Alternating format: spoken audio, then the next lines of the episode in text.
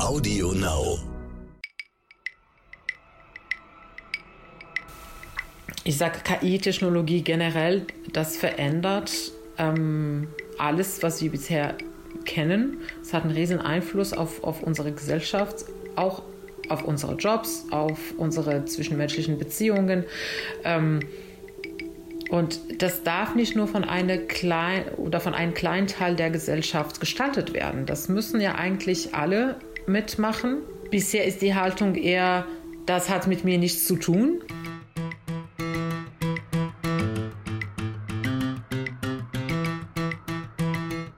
Wird die künstliche Intelligenz uns alle mal übernehmen? Okay, nicht ganz ernst gemeint, aber KI hat ja auf jeden Fall einen großen Einfluss auf uns alle.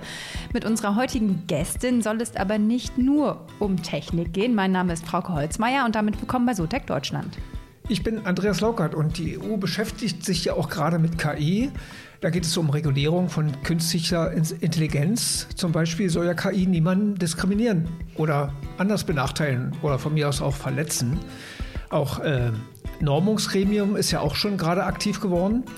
Ethik ist ein wichtiges Schlagwort, aber auch bei Telekommunikationsunternehmen wird KI immer wichtiger und deswegen freuen wir uns auf Kenza Itzi Abu Liadini, fast. Entschuldigung, Kenza.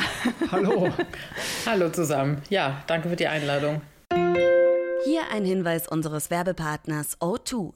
Netzwerke intelligent managen? Die neue Lösung von O2 Business definiert Vernetzung neu und ermöglicht so nun auch mittelständischen Unternehmen die einfache und sichere Anbindung mehrerer Standorte mit O2 Business Smart Network. Mit der SD-WAN-Technologie lassen sich mehrere Anschlüsse einfach kombinieren, um mehr Bandbreite und Ausfallsicherheit zu erreichen. Ein leicht bedienbares Portal bietet einen transparenten Überblick über das Unternehmensnetz.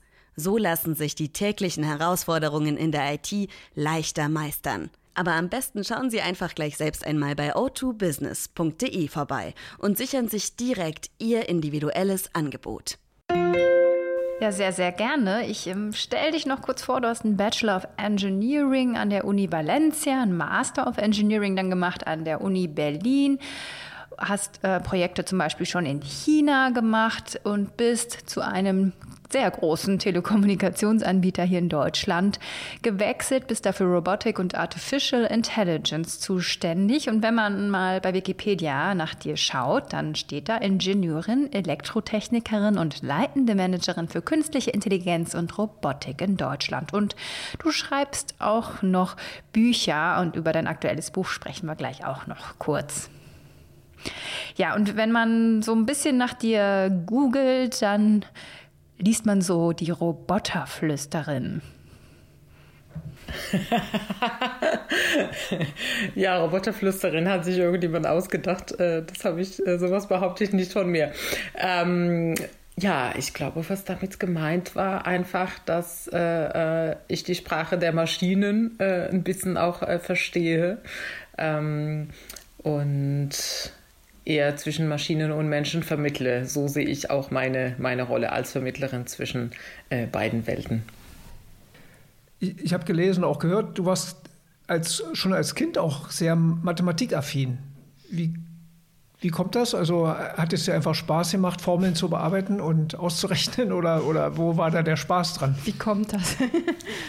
ähm, es war tatsächlich eine intrinsische Motivation. Also ähm, ich kann mich schon daran erinnern, ich war sehr, sehr jung und sobald ich Zahlen lesen und schreiben konnte, ähm, habe ich Spaß daran gehabt, äh, einfache Rechenaufgaben zu lösen. Und ich war diejenige, die zu meiner Mutter gegangen ist und sie darum gebeten hat, mir Rechenaufgaben zu schreiben. Ne? Also einfach mit einem Blatt Papier und einem Stift in der Hand. Ähm, das hat niemand mir so, so gesagt oder mich dazu gebracht oder gezwungen, sage ich mal. Es war wirklich eine, eine intrinsische Motivation und ähm, das war gleichzeitig mein Glück, dass ich selbst dafür Interesse hatte und das andere Glück war, dass meine Eltern oder meine Umgebung mich nicht daran gehindert hat ne? oder gesagt hat, ach, das ist ja nichts für ein Mädchen, ne? geh mal, weiß ich nicht, mit Puppen spielen. Das war nicht der Fall, sondern war ja, okay, das Kind hat Spaß daran, dann umso besser. Ähm, Und für mich war es schon früh klar, okay, ich möchte irgendwas mit Mathe machen, was mir auch einen sicheren Job nachher gewährleistet und ein sicheres Brot, ähm, sage ich mal. Und deswegen war Ingenieurwesen klar. Man könnte ja den Eindruck haben, dass du so ein, ja, ich will mal ja schnell, aber dass du doch einen recht straighten Lebenslauf hast oder täuscht das? Also äh, genau, hier fließen noch mehrere, mehrere Sachen rein. Also erstmal schnell finde ich, finde ich nicht. Ich empfinde es schon ein bisschen langsam, ehrlich gesagt, wenn ich mich mit anderen Menschen vergleiche. Meine Anfänge waren sehr, sehr hart. Ich hatte schon oft damit zu kämpfen, dass ich immer eine Ausländerin war, ähm, wo ich Jobs gesucht habe und wo mir nicht sofort die Chancen gegeben wurden. Mhm. Also das war sowohl der Fall nach meinem Bachelorstudium in Spanien als auch nach dem Masterstudium in, in Berlin. Ähm, na, also in beiden Phasen, wo ich dann nach dem Studium Job gesucht habe. Es war überhaupt nicht einfach. Das war für mich ein Albtraum. Äh, deswegen hat es dann so ein bisschen gedauert. Dieser Anfang hat gedauert. Dann musste ich mich beweisen. Das muss natürlich jeder. Aber wenn man auch noch äh, aus einem anderen Land kommt, die Sprache äh, noch nicht zu 100 Prozent beherrscht oder nicht wie Mutter auf Muttersprachlerniveau, muss man sich ja noch mehr und noch doller beweisen. Ähm, deswegen schnell war das nicht. Und ähm, der andere Aspekt ist, was man auch unter Karriere versteht, äh, ist äh, mit Sicherheit nicht bei allen Menschen gleich. Also für mich ist Karriere oder Erfolg ähm, gleichzustellen mit, ich bin zufrieden mit dem, was ich mache und äh, ähm, ich bin glücklich damit. Hm. Und ähm, ich glaube, inzwischen habe ich diesen Punkt erreicht und deswegen bin ich auch sehr ähm, gelassen und zufrieden mit mir selbst, dass ich es geschafft habe, an Themen zu arbeiten, die mich interessieren, ähm, dass ich es auch geschafft habe, mich sozusagen so zu beweisen, dass die Menschen, meine Kollegen, mein Umfeld, meine Führungskräfte mich auch vertrauen und sie wissen, okay, die schafft das ähm, und mich nicht, nicht kontrollieren müssen ähm, und dass sie mir den Freiraum lassen, dass ähm, ich auch Themen vorantreibe, Initiativen starte ähm, und ja, also Sachen vorantreiben kann, ohne vorher einen bestimmten Rahmen zu, zu haben, sondern sehr oft komme ich auf, auf Ideen und treibe die Themen voran und äh, dafür bekomme ich Unterstützung. Und das ist für mich schon ein Riesenerfolg. Mhm. Hat sich denn, jetzt, du sprachst ja von den Schwierigkeiten auf dem Weg dahin, hat sich, findest du, es hat sich da was geändert oder sich für dich wahrscheinlich was geändert, aber hat sich auch für andere was geändert inzwischen? Gerade für Tech-Frauen, ja, das ist ja hm. immer so ein so ein Punkt, ne? Ja, gute Frage. Also Tech-Frauen, also ich, ich habe ja diese zwei Dimensionen der Diversität, sage ich mal, einmal Frauen, einmal ähm, äh, Ausländerin. Mhm. Ähm, ähm, ich muss mal kurz überlegen, ich glaube, so viel hat sich immer noch nicht verändert, denn mhm. mich erreichen viele Absolventen, Absolventinnen oder Young Professionals, aus anderen Ländern, die nach Deutschland kommen, um mich um Hilfe bitten, um Jobs zu finden oder Empfehlungen, dass ich sie empfehle, weil sie auch sagen, mit, also mit dem falschen Nachnamen kommt man echt, echt schwer an, an Jobs heran. Ähm, es ist natürlich ein großer Unterschied, ob man ne, Meier, Müller, Schmidt heißt oder Aizi Abuliadini. Ähm, und das spüre ich immer noch leider. Aber wir haben ja eigentlich auch Fachkräftemangel. Ist das nicht eigentlich dann noch erschreckender? Also, ich meine, es ist ja sowieso erschreckend, aber äh, das ist. Ja, äh, äh, absolut. Äh, und das ist. Diese Fachkräftemangel könnte man schon entgehen, indem man äh, so ein bisschen sich für die Welt öffnet und, und gut ausgebildeten Menschen aus anderen Ländern ähm, reinholt, und viele davon sind sogar schon hier. Die sind mhm. schon in Deutschland, haben sogar hier studiert und am Ende müssen irgendwelche Jobs nehmen, äh, weil es denen nicht so viele Chancen gegeben wird in den Bereichen, ähm, äh, in denen sie studiert haben. Ähm, und das ist halt ein schwieriges Thema. Es hängt damit zusammen, dass wir das, was wir nicht kennen, erstmal ja vielleicht nicht wertschätzen oder vielleicht auch noch Angst davor haben. Ähm, ne? Wir wissen, ich, ich sag mal, das ne, typische deutsche Ingenieur oder Ingenieurin aus TU Berlin oder München, ne, da weiß man, was man so erwarten hat. Sie haben hier studiert, sie sind hier geboren, aufgewachsen, sie kennen die Kultur, die Sprache, wurden hier ausgebildet. Ähm, das ist ein Selbstläufer. Ne? Also die Leute wissen, womit sie rechnen können. Und wenn man äh, aber in einem anderen Land geboren äh, äh, wurde, aufgewachsen ist, eine andere Sprache äh, spricht, auch wenn man in TU München studiert hat, ähm, es ist trotzdem ja irgendwie komisch. Ne? Da, da weiß ich nicht, was ich äh, erwarten kann. Und das ist ähm, immer schwierig. Das heißt, solange man andere ähm, hat, die aus dem Land kommen, ist es einfacher. Jetzt haben wir den Fall, dass wir nicht genug davon haben. Ne? Also Stichwort Fach, Fachkräftemangel. Ähm, das ist richtig.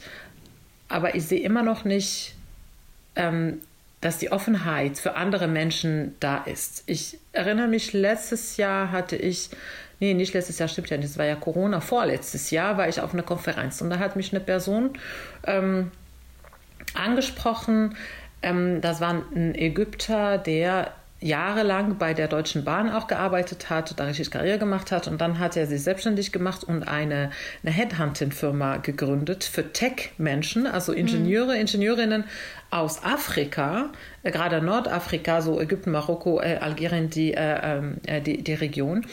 Und er hat sich darauf spezialisiert, die Ingenieure von dort, die AbsolventInnen, nach Deutschland zu bringen, sage ich mal. Ne? Und er meinte trotzdem, das sei total schwierig, ähm, die hier in Deutschland zu platzieren. Er dachte auch, okay, es gibt Fachkräftemangel, dort gibt es gut ausgebildete Menschen, die bringen wir halt zusammen und dann lösen wir ein Problem. Und ähm, er meinte, das sei überhaupt nicht einfach. Er hatte das Thema auch selbst unterschätzt, weil er dachte, okay, ich habe selbst Karriere gemacht, das hat ja geklappt in einem mhm. deutschen Unternehmen, äh, das wird wohl möglich sein, aber er meinte, er hatte trotzdem damit zu tun, dass die Menschen einfach ganz viele Vorurteile hatten. Ne? Und das heißt, okay, wenn wir jetzt den deutschen Ingenieur hier bringen, wie behandelt er die Kolleginnen? Ne? Wir haben ja schon wenige Frauen und wenn sie ja auch noch jetzt von einem Kollegen belästigt werden und so. Also es kamen sofort diese Vorurteile hoch und mhm. die Leute waren überhaupt äh, ähm, nicht, nicht offen dafür. Und das hat ähm, mich auch noch mal ähm, ja, ein bisschen zum Nachdenken gebracht, weil ich, ich hätte auch gedacht, ja, okay, ne, ähm, wir haben uns weiterentwickelt, aber das war für mich äh, nochmal ein Erlebnis, wo ich dachte, okay, mhm. offensichtlich noch nicht so, noch nicht, noch nicht genug, noch nicht genug. Also Was? bestimmt ein bisschen, mhm. aber noch nicht ausreichend. Was hörst du so? Ist das in anderen Ländern auch so oder ist das in Deutschland, Europa besonders auffällig, dass das echt noch so ein weiter Weg ist mit Vorurteilen und dass man es dann schwieriger hat, wenn man Karriere machen will, wenn man vielleicht nicht hier geboren ist. Also ich habe jetzt keinen großen Vergleich. Ähm, und ich sage mal, allgemein Vorurteile haben wir alle ähm, alle Menschen haben Vorurteile. Das ist etwas, was man jetzt nicht, äh, äh was nicht deutschlandspezifisch ist oder ne, XY-Land, sondern alle Menschen überall auf der Welt haben Vorurteile. Und deswegen ist es schwierig, ähm, dagegen, gerade gegen die unbewussten Vorurteile zu kämpfen. Ähm, ich sage mal vielleicht nur allgemein in den USA ist ist es schon so, dass der Druck so hoch ist, dass sie gut ausgebildete Leute brauchen, dass es dort etwas einfacher ist, als Ausländer einen Job zu finden, als vielleicht in Europa. Die ähm, ähm, auch das Thema mit dem Visum und so. Hier ist es sehr, sehr, sehr bürokratisch. Dort ist es auch bürokratisch, aber mit einem Ingenieurstudium oder Informatikstudium findet man schnell dort eine Firma, die, die, ähm, die einem sponsort, sage ich mal, für die, äh, äh, für die ganze Bürokratie. Hier hier muss man erstmal eine Aufenthaltsgenehmigung haben und eine Arbeitsgenehmigung haben, sonst braucht man die äh, Unternehmen ja gar nicht ansprechen. Und ähm, was ich auch merke, die deutschen Startups, also ne, die, äh, die tun sich jetzt zusammen und versuchen, es gibt Initiativen, die ähm, auch dafür kämpfen, dass die Arbeitsvisa zwischen den europäischen Ländern ein bisschen einfacher sind. Das war etwas auch für mich neu ist, denn ich habe ich hab ja einen deutschen Pass inzwischen, deswegen äh, bekomme ich diese Bürokratie gar nicht mehr, Gott sei Dank. Aber es ist anscheinend so, wenn man als Marokkaner jetzt in Deutschland ein Arbeitsvisum hat und danach einen Job in Frankreich findet, ähm, muss man nochmal in Frankreich ein Visum beantragen. Das heißt, diese Freizügigkeit in der EU, die gilt natürlich nur für EU-Bürger und nicht mhm. für die mhm. andere. Mhm. Und das ist dann auch ein Thema, was es ein bisschen schwieriger macht. Das heißt, es sind schon Leute in Europa, sage ich mal, aber die können sich nicht in Europa bewegen. Ähm, ja, ich weiß jetzt nicht, ob wir vom Thema langsam abweichen. Ja. Aber nee, alles gut, aber das ist ja. Ich wäre jetzt auch gerade, jetzt hier schwenkt mal. aber es ist ja ein wichtiges Thema. Man merkt ja, dass dich das auch also zu Recht beschäftigt. Letzte Frage dazu: Ist das wirklich was, was dich jeden Tag noch irgendwie beschäftigt oder dir begegnet, dass das echt, dass wir da noch so einen weiten Weg vor uns haben und dass dir da auch noch Vorurteile begegnen? Kann man. Nee, ehrlicherweise nicht, nicht mehr. Mhm. Äh, nee, das beschäftigt mich nicht. Es, das Thema kam jetzt nur ein bisschen, ein bisschen oder wurde aktueller, weil meine, meine Cousine jetzt vor anderthalb Jahren nach Berlin gezogen ist und, und sie und ihr Mann Jobs suchen und Wohnungen und deswegen kommt das jetzt äh, wieder hoch. Aber an sich, seitdem ich in, in, in Berlin bin, 2007, ähm, hatte ich mit der Thematik nicht mehr, nicht mehr zu, zu tun. Also persönlich nicht. Jetzt kommt es, wie gesagt, nur mit, äh, mit den Familiengeschichten wieder. Dann kommen wir zur Technik. ja, nee, ich will jetzt ja zum ich hätte das Thema jetzt gekonnt vorher schon gedreht. Diversität und KI ist ja auch ein, immer ein großes Thema, auch inhaltlich vor allen Dingen. Ne? Da ähm, kannst du da jetzt besonders viel zu beitragen, weil du eben auch aus einer anderen Kultur kommst. Ja? Du bist nicht nur als Frau dann eine Ausnahme. Ich glaube, weiß nicht, gibt es im KI-Bereich äh, Zahlen, wie viele Männer da arbeiten und wie viele Frauen da tätig sind? Ähm, es gibt Zahlen, ähm, also die, die, die Zahlen, die ich kenne, sind von einem äh, AI Now. Das ist eine Organisation in den USA, die sich die, die großen Tech-Unternehmen, amerikanischen Unternehmen angeschaut hat. Ich meine, da sind ja die, die, die, die meiste KI bauen, sage ich mal, ähm, zumindest mal ähm, die KIs, mit denen jeder Mensch zu tun hat im Konsumentenbereich. Und es sind 12 Prozent Frauen und nur 4%, 4 äh, äh, POCs. Mhm. Also, ähm, oder ja, äh, BPOC, äh, das ist Black Indigenous People of Color, die Abkürzung für die Menschen, die, es, äh, die mhm. sie noch nicht kennen. Ähm, also, genau, alle Menschen, die nicht weiß sind. Sag ich mal. Ja. Sag, okay. Sag ich mal. Und äh, natürlich gibt es auch viele Asiaten. Ähm, aber der Bereich ist sehr, sehr, sehr, sehr homogen. Und ähm, in anderen Ländern sieht es nicht anders aus, natürlich. Ne? Also es gibt auch viele Asiaten in dem Bereich und wenn man in China guckt, natürlich sind die meisten auch Asiaten, aber so hm, weltweit gesehen äh, ist es nicht divers genug. Und das führt natürlich dazu, dass die Lösungen, die gebaut werden, nicht für alle Menschen gleich gut funktionieren. Mhm. Das hat sich in der Vergangenheit in vielen ähm, ähm, Aspekten äh, gezeigt. Und inzwischen ist es angekommen, also gleich erzähle ich vielleicht ein paar Beispiele, damit es äh, konkreter wird. Mm, meine Hoffnung ist nur, inzwischen haben es die Unternehmen auch verstanden und äh, ich hoffe, dass äh, die Unternehmen jetzt auch da mehr Aufwand betreiben, damit die Lösungen nicht diskriminieren.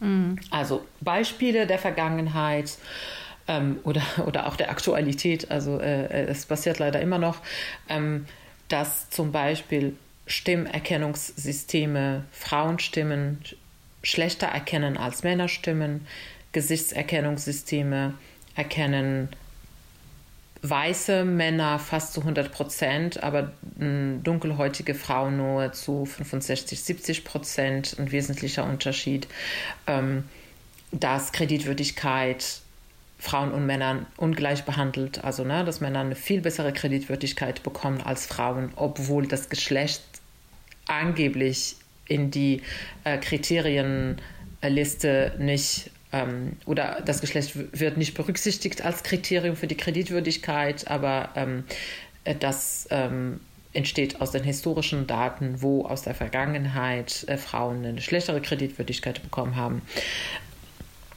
dass die Wahrscheinlichkeit, ob ein, ein Kriminellen widerfällig wird. Rückfällig, hm, genau. Mhm. Rückfällig, danke, mhm. genau. Ähm, dass das bei POCs, also Latinos und dunkelhäutigen Menschen in den USA, viel häufiger passiert als bei weißen Menschen. Also ist tatsächlich die Justiz in den USA hat ein, ein KI-System genutzt, um diese Rückfälligkeit zu prognostizieren. Mhm. Ähm, und ne, es kommt ja meistens raus, okay, die ganzen äh, Latinos und, äh, äh, und Schwarzen ähm, ne, werden mit sehr hoher Wahrscheinlichkeit rückfällig und deswegen bekommen sie dann eine, eine strengere Strafe oder mhm. die werden dann nicht frei, frei ähm, ähm, ähm, äh, gelassen. Also das sind äh, Fälle, die zeigen, die Systeme sind nicht neutral, wie wir denken. Ne? Wir erhoffen uns aus der Technologie immer, dass sie neutral handelt. Ähm, KI handelt ja auch neutral. Also KI basiert auf Mathematik und Statistik. Was die Systeme machen, ist einfach eine Berechnung von Wahrscheinlichkeiten. Das heißt, das Mathematische dahinter ist neutral. Das tut nur das, was wir sagen. Aber die Logik, die wir da reinbringen, also anhand welcher Kriterien Entscheidungen getroffen werden, das sagen immer noch die Menschen. Und Menschen sind nicht neutral. Mhm. Das heißt, die, die Logik, die wir ähm, der Maschine vorgeben, ist nicht neutral, weil die von Menschen gegeben wird. Plus die Daten, die wir nutzen, damit die Maschine trainiert wird, kommen ja auch von den Menschen. Also historische Daten, das ist der Abbild unserer Gesellschaft, das ist auch nicht neutral. Und das ist das, was die Maschine lernt und sie reproduziert es einfach. Die Maschine trifft selbst kein Urteil. Sie sagt nicht, es Latino, deswegen muss er im, im Knast bleiben, sondern die sagt, okay, in den letzten zehn Jahren mhm. wurden mehr Latinos verhaftet als, als Nicht-Latinos und deswegen scheinen die Latinos mehr gefährlich zu sein. Das ist die, die Schlussfolgerung, die die Maschine aus den historischen Daten zieht. Und das, und das reproduziert sie. Ja. Wie findest du denn dann das, was die EU jetzt vorhat, um künstliche Intelligenz irgendwie in, ja, zu regeln, sagen wir es mal so, so sowas wie Social Scoring äh, oder dass man bei Bewerbungsgesprächen nicht diskriminiert werden darf aufgrund von künstlicher Intelligenz. Ist das dann der, der richtige Weg? Also wie, wie findest du die Regeln? Weil man könnte ja auch argumentieren, okay, man, man legt jetzt wieder der Forschung, der, der Wirtschaft irgendwelche Bandagen an. Also diese Beispiele, ähm, die ich genannt habe, zeigen, dass die Wirtschaft das nicht alleine hinbekommt, sage ich mal. Ähm, und deswegen bedarf es schon eine, eine Regelung. Wir haben zudem in Europa einen anderen Anspruch an Datenschutz, Privatsphäre. Ähm, was das Thema Diskriminierung angeht. Ich sage mal, die Gesetze, die Antidiskriminierungsgesetze, die gibt es heute schon. Hm. Der heutige Werbepartner heißt Dell Technologies. Dell Technologies Experten helfen Unternehmen, die optimale End-to-End-IT-Lösung für ihr Business zu finden, zugeschnitten auf das jeweilige Bedürfnis und Budget. Mit ProSupport Plus bekommen Kunden außerdem einen direkten Zugang zu ProSupport-Technikern rund um die Uhr und einen Vor-Ort-Service am nächsten Arbeitstag. Und Dell Technologies bietet die Möglichkeit einer sofortigen Implementierung der IT-Lösung. Gezahlt wird später. Mehr Infos unter 0800 724 4869 oder online unter dell.de slash kmu beratung An sich ist es jetzt keine neue Einschränkung hinsichtlich, wir wollen Menschen nicht diskriminieren, weil das war ja immer da. Das Problem ist, man hat bisher nicht verstanden, dass die Technologie, die die Tech-Unternehmen bauen, dass sie auch diskriminieren kann, genauso wie Menschen. Das heißt, das Gesetz, was wir bisher hatten, das schränkt die Menschen ein, sage ich mal. Und jetzt dieser ähm, Verordnungsentwurf versucht auch das technologische Ergebnis einzuschränken. Aber an sich geht das schon Hand in Hand mit den bestehenden Gesetzen. Wir müssen nur das in Einklang bringen. Irgendwie. Ich sehe es nicht als zusätzlichen Einschränkungen, sondern es ist eine Konkretisierung der bestehenden Gesetzen mit dem Versuch, Rahmen, so einen Rahmen für die KI-Entwicklung zu setzen, weil die Tech-Unternehmen gezeigt haben, dass sie ohne Regulierung das nicht machen.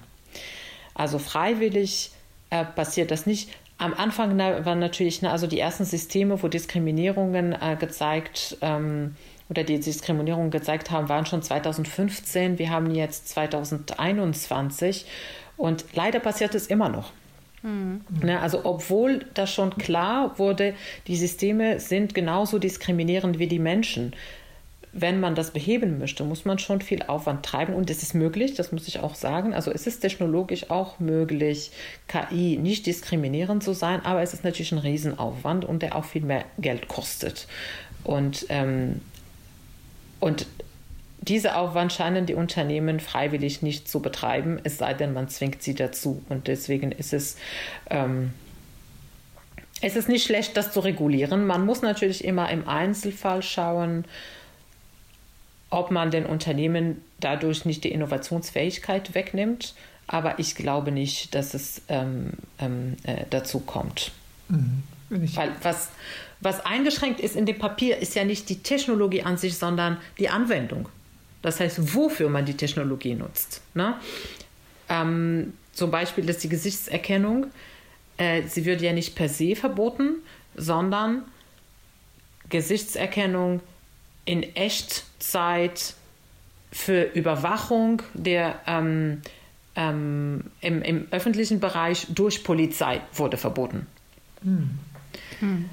Das heißt, wenn ich eine, die Gesichtserkennung-Technologie weiterentwickle, damit ein Smartphone sich via äh, Face ID entsperrt, das ist ja weiterhin erlaubt. Aber ich darf es nicht nutzen, um Menschen zu überwachen und äh, die Polizei darf es nicht nutzen, um Menschen in Echtzeit zu überwachen. Das ist das, was, was diese Verordnung äh, verboten hat. Es gab ja muss ich ja sagen, es gab ja doch eigentlich eine Initiative der Wirtschaft. Die Normierungs, es gibt ein Normierungsgremium ja, ne, von DIN-Institut und genau, so weiter. habe ich gehört. Das ist ja eigentlich eine freiwillige Wirtschaftsgeschichte schon immer eigentlich. Kaum, es weiß ja kaum jemand, dass eigentlich Normen fast immer freiwillig sind. Ne? Ähm, worauf man sich einigt, die Chinesen machen welche, wir machen welche und dann einigt man sich. Ist das ein guter Weg doch dahin nicht? Vielleicht auch zu sagen, wir schaffen auch eine Möglichkeit, Algorithmen und KI-Systeme zu checken, wie ein TÜV zu machen und sagen, wir wir testen dieses System jetzt auf Diskriminierung oder ähnliches, um dann raus. Wäre das technisch möglich aus deiner Sicht? Ja, also es gibt ein Forschungsfeld, was sich jetzt mit diesen Themen genau auseinandersetzt. Also es gibt einmal das ähm, Explainable AI. Ich glaube, es gibt kein deutsches Wort. Oder erklärbare KI, sage ich mal. Mhm. Das ist ein Forschungsstrang, der sich damit beschäftigt, Transparenz in die Entscheidungsfindung eine KI herzustellen. Also immer wenn wir selbstlernende Systeme nutzen oder ne, die sogenannten äh, künstliche neuronale Netze, also das Deep Learning, man sagt ja, das ist eine Blackbox, man weiß ja nicht, wie die Maschine zu dieser Entscheidung gekommen ist. Da gibt es Forschung, die versucht, da Transparenz herzustellen. Mhm. Das ist der eine Bereich. Dann gibt es auch äh, Biased AI oder das ist der Versuch, Verzerrungen ähm, in Modellen zu identifizieren. Also ne, in, in auch selbstlernende Systeme, äh, Systeme KI-Modelle. Und da nutzt man ja auch lustigerweise auch KI. Also das ist so ja. wie du, äh, die KI, die die KI äh, überwacht. Also das, das heißt, äh, das ist auch möglich, das wird daran geforscht. Es gibt auch schon Systeme, ich glaube, äh, IBM hatte schon vor, vor ähm, drei Jahren, wenn ich mich entsinne, schon eine, ein Biased AI, ähm, so ein Tool gebaut, mit dem man seine Systeme testen kann. Und äh, es gibt natürlich andere Unternehmen, die, äh, die jetzt auch ähm, da mit Universitäten zusammenarbeiten und solche Systeme entwickeln. Ähm, ähm, Jetzt der erste Teil deiner Frage habe ich vergessen. Nee, nee, ich wollte ja nur Andreas. wissen, ob diese, diese, Selbstregulierung dann funktionieren könnte auch. Ah, ne? Bei staatlicher ja. Seite ist das ja immer schwierig. Verbote sind immer schwierig, weil die werden umgangen oder oder. Aber es wäre nett, wenn wir. nett wäre es. Bei Software haben wir es ja ähnlich. Ein Flugzeug wird ja nicht zum Beispiel ein Flugzeug ist so viel Algorithmus drin, ehe das fliegen darf und Personen befördern darf, werden so viele Tests gemacht. Ähm, ja, warum nicht bei allen Systemen solche Tests machen? Bis sie funktionieren.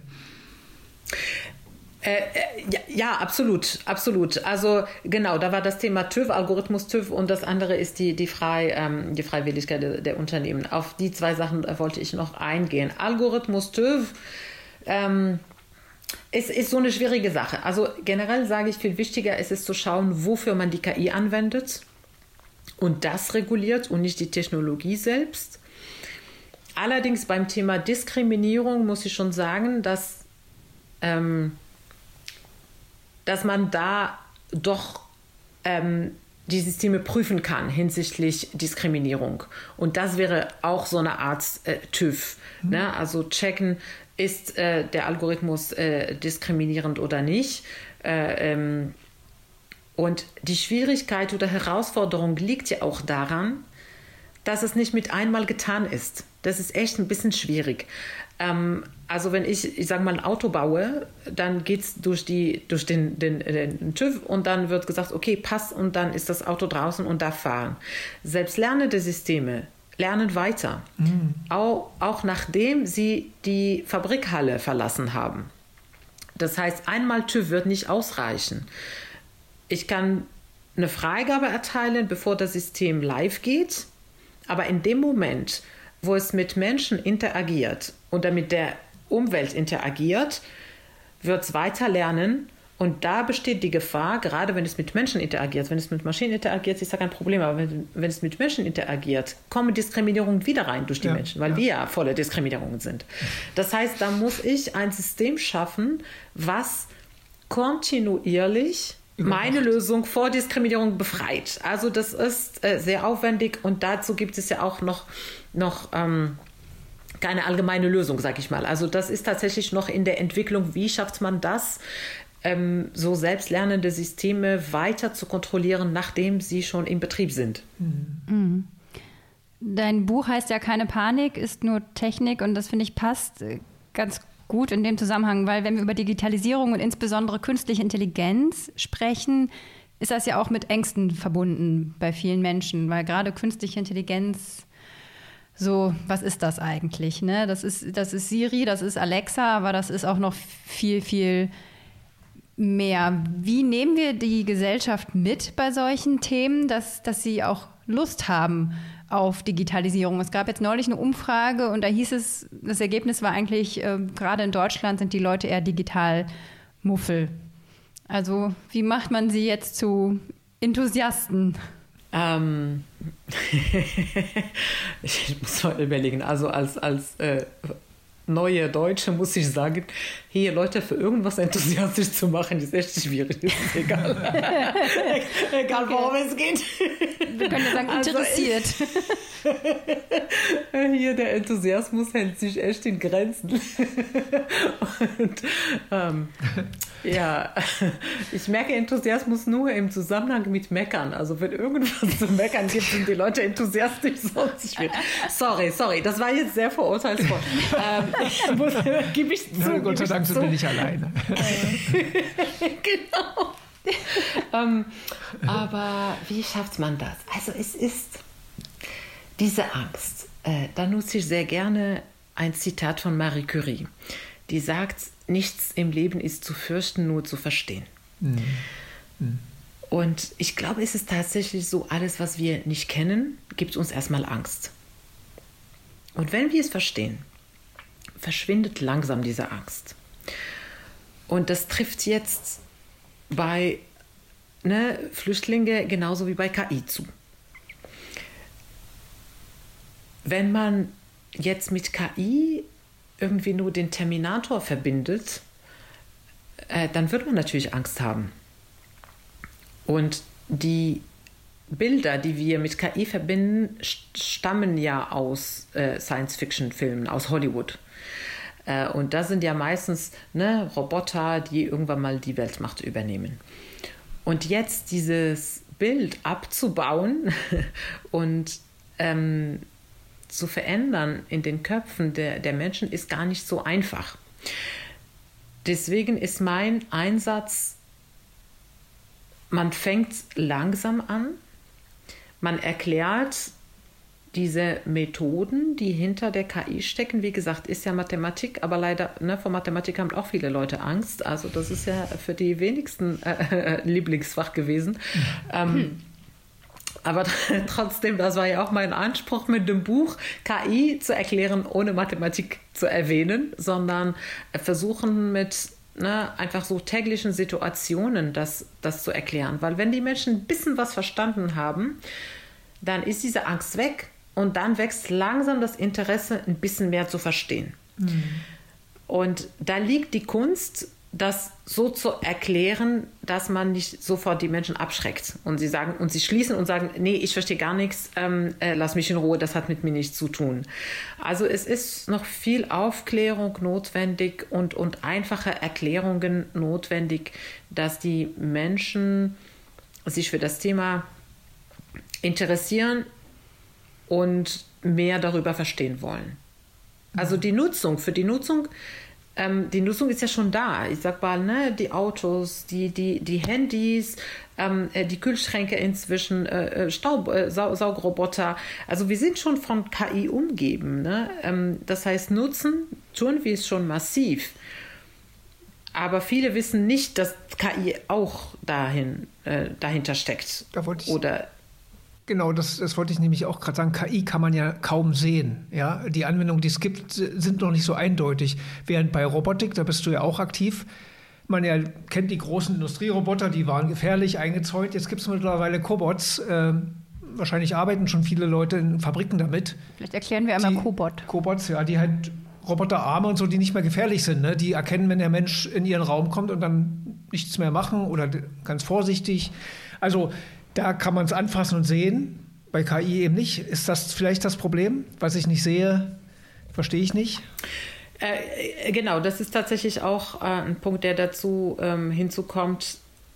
Die meiste KI, die wir heute äh, haben, ist, ist ja eine, eine, eine Software. Mhm. Also äh, ja, genau. Also KI ist, ist ja nur eine, eine, Software. Das sieht man nicht. Das sieht man in dem Moment, ähm, äh, in dem man diese Software in irgendeinen Roboter sozusagen ähm, einspeist und dann äh, ähm, kann man sehen und anfassen und dann, und dann äh, versteht man das ein bisschen besser. Aber sonst sind es einfach Computerprogramme, die überall, ähm, überall äh, äh, stecken und, und ganz vieles äh, für uns regeln.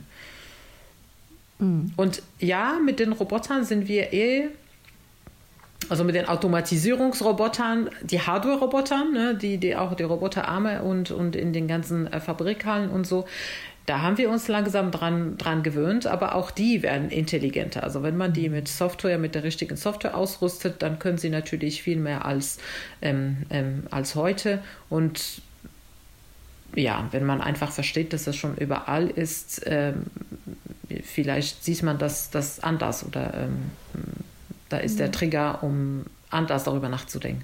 Mhm. Wenn wir so langsam Richtung Ende gehen, würde mich mal interessieren, was, was ist so dein Ziel? Also du, du schreibst Bücher, TED Talk hast du gemacht und bist ja wirklich sehr aktiv, Botschafterin, Vermittlerin von, von Technologien. Jetzt über deinen Job hinaus, was, was möchtest du erreichen? Also ich möchte auf jeden Fall einen Beitrag dazu leisten, dass jeder Mensch versteht, was künstliche Intelligenz ist. Ähm, und dass die Menschen sich auch einbringen ähm, in, die, in die Gestaltung unserer Zukunft. Ähm, ich sage KI-Technologie generell, das verändert ähm, alles, was wir bisher kennen. Es hat einen riesen Einfluss auf, auf unsere Gesellschaft, auch auf unsere Jobs, auf unsere zwischenmenschlichen Beziehungen.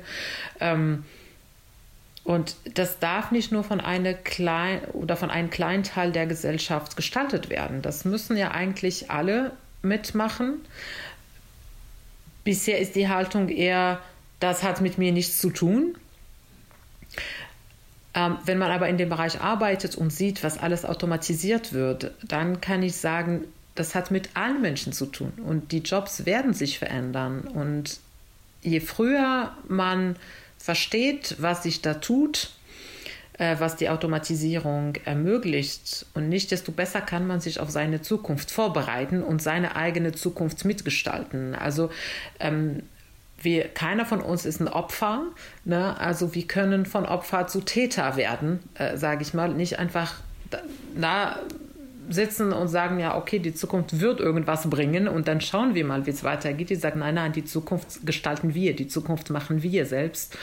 Und deswegen versuche ich diese Themen zu erklären, um hoffentlich das Interesse aller Menschen dafür zu wecken, dass sie sich ja wirklich einbringen und schauen, wie sich dadurch ihren Job, ihr Leben verändert und was sie jetzt nicht dagegen tun können im Sinne von ne, gegen stoppen oder, oder boykottieren, sondern im, im Gegensatz zu schauen, wie kann man sich da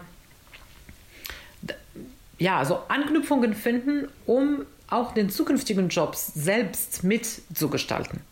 Mhm. Da hatte ich ein nettes Zitat schon. Wir, wir erklären, da versuchen wir auch immer zu erklären, was können, kann Robotik leisten und so. Und dann hast du mal, glaube ich, wenn ich das richtig gelesen habe, ich muss jetzt sinngemäß so, wir müssen den Roboter aus dem Menschen rausziehen, um, damit er das machen kann, wofür er eigentlich gemacht ist. Ne? Also das fand ich ein gutes Bild, um den Menschen mal klarzumachen, worum es hier geht, oder? Absolut, absolut. Also mit, mit der Industrialisierung wurden wir daran trainiert, ganz viele repetitive Aufgaben zu erledigen. Ne? Also mhm. wenn man in diesen typischen 9-to-5-Job denkt, jetzt natürlich in den Büros, ähm, aber auch in der Fertigung, ne? ne? von 9 bis 17 Uhr macht man dasselbe, wiederholt man äh, immer wieder äh, wiederkehrende Aufgaben. Und an sich, wenn man darüber nachdenkt, ist es nicht das Beste, was Menschen machen können. Ja. Ne? Mhm. Äh, und das ist halt der Roboter in uns, den wir herausextrahieren müssen, ähm, diese repetitive Aufgaben an Robotern übergeben und dann schauen, okay, was, was ist noch die, die Essenz äh, der Menschen, was bleibt noch da und was können wir damit ähm, äh, gestalten und, und, und damit machen. Jetzt, hast du noch eine Frage? Sonst? Eine hätte ich noch. Ich, ich äh, entlasse keinen unserer Gäste in ähm, mit, die mit KI zu tun haben, meine Standardfrage. Ach so, ja, ich weiß. Wir haben die schon häufiger hier gestellt. Ähm, Superintelligenz, weißt du ja auch, was das mal sein könnte oder sein wird. Und jetzt wird es ein bisschen philosophisch. Ähm, welche Frage würdest du gerne solch einer Superintelligenz mal stellen, wenn du jetzt eine hättest und du könntest dir eine Frage stellen? Was würdest ja. du gerne wissen? Wie schaffen wir es, diese Spaltung zwischen Superreichen und Superarmen abzuschaffen. Ähm, das ist tatsächlich ein Thema, was mich oft beschäftigt. Ich verstehe nicht, warum Menschen, die schon sehr privilegiert sind, die schon so superreich sind, dann weiter, weiter noch reicher werden wollen mhm. und dafür andere fast versklaven. Äh, das würde mich interessieren, weil ich glaube, das hat uns Menschen oder das ist uns Menschen nicht gelungen, diese Spalt. Ähm. Da würde mich ja auch interessieren, ob das eine Superintelligenz beantworten könnte, diese Frage. Das Bestimmt. Bestimmt. Ja, ich sag mal, Warum schaffen wir das Menschen nicht? In meinen Augen, weil die Komplexität der Welt so groß ist, dass wir sie ja gar nicht, äh, mhm. gar nicht verarbeiten können. Ähm, aber wenn man diese Komplexität schafft zu dokumentieren, und das ist ja auch eine Riesenaufgabe, aber wenn das dokumentiert ist, dann würde eine KI das schon hinkriegen. Ähm, aber wir kriegen es nicht hin. Weil es einfach zu viele Variablen da eine Rolle spielen. Das ist das, das eine eindeutige Feststellung. Gehirn, ja. ja, es war philosophisch jetzt. Ja. Letzte Frage ist immer die Ende einer Schulnote. Sehr gut bis ungenügend, ähm, also 1 bis 6. Wie würdest du sagen, sind die Deutschen aufgeschlossen gegenüber KI, wenn du dem eine Schulnote geben müsstest? Du hast ja ein Buch geschrieben, deswegen kann es noch keine Eins sein. Ja, welche Deutsche ist die Frage? Ja, das Land, den Querschnitt. Das ist immer gemein, ist schwierig, aber wir, wir, wir machen den Podcast ja für potenziell jeden. Wie aufgeschlossen. Ähm, wir sind ah, schwierig, ja, ja. Ah, sowas zwischen, zwischen sowas zwischen 203, würde ich sagen. Ja, das geht doch. Je, je nachdem, äh, je nachdem, ja, mit wem man, man, man zu tun hat. Das stimmt. Ja, vielen Danke Dank. dir, Kenza. Kenza Itzi Abui Lyadini. Ich hoffe, ich habe es halbwegs gut rausgekriegt. Genau. Vielen Dank gut, für das, das Gespräch. Danke, Kenza. Sehr gerne.